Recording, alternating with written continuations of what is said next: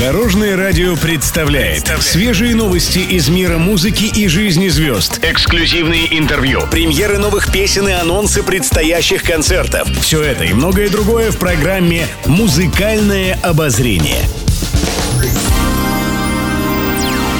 Добрый день. В студии Алена Арсентьева, и это программа «Музыкальное обозрение» на Дорожном радио. Музыкальные новости. Свежем интервью Юлия Савичева рассказала о своем характере. По словам певицы, у некоторых людей сложилось неправильное впечатление о ней. Она считает, что ее воспринимают как девочку-припевочку или как диву, постоянно рыдающую у микрофона, но это оказывается совершенно не так. Певица призналась, что внешность обманчива и у нее достаточно жесткий характер. Мой коллектив не даст соврать, иногда я бываю строга, но люблю справедливость и ничего не могу с собой поделать. Савичева отметила, что на сцене заряжает всех бешеной энергетикой, однако в дальнейшем планирует привнести в свой образ на сцене и творчество больше брутальности. Музыкальное обозрение.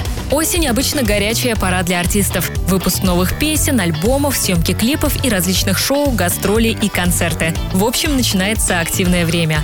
Группа «Тутси» не исключение. Солистские коллектива поделились планами на эту осень.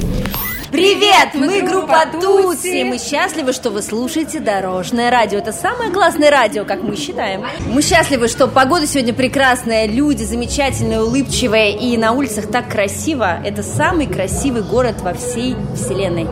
Настроение прекрасное, погода тоже благоволит. И для нас счастье жить, творить, любить.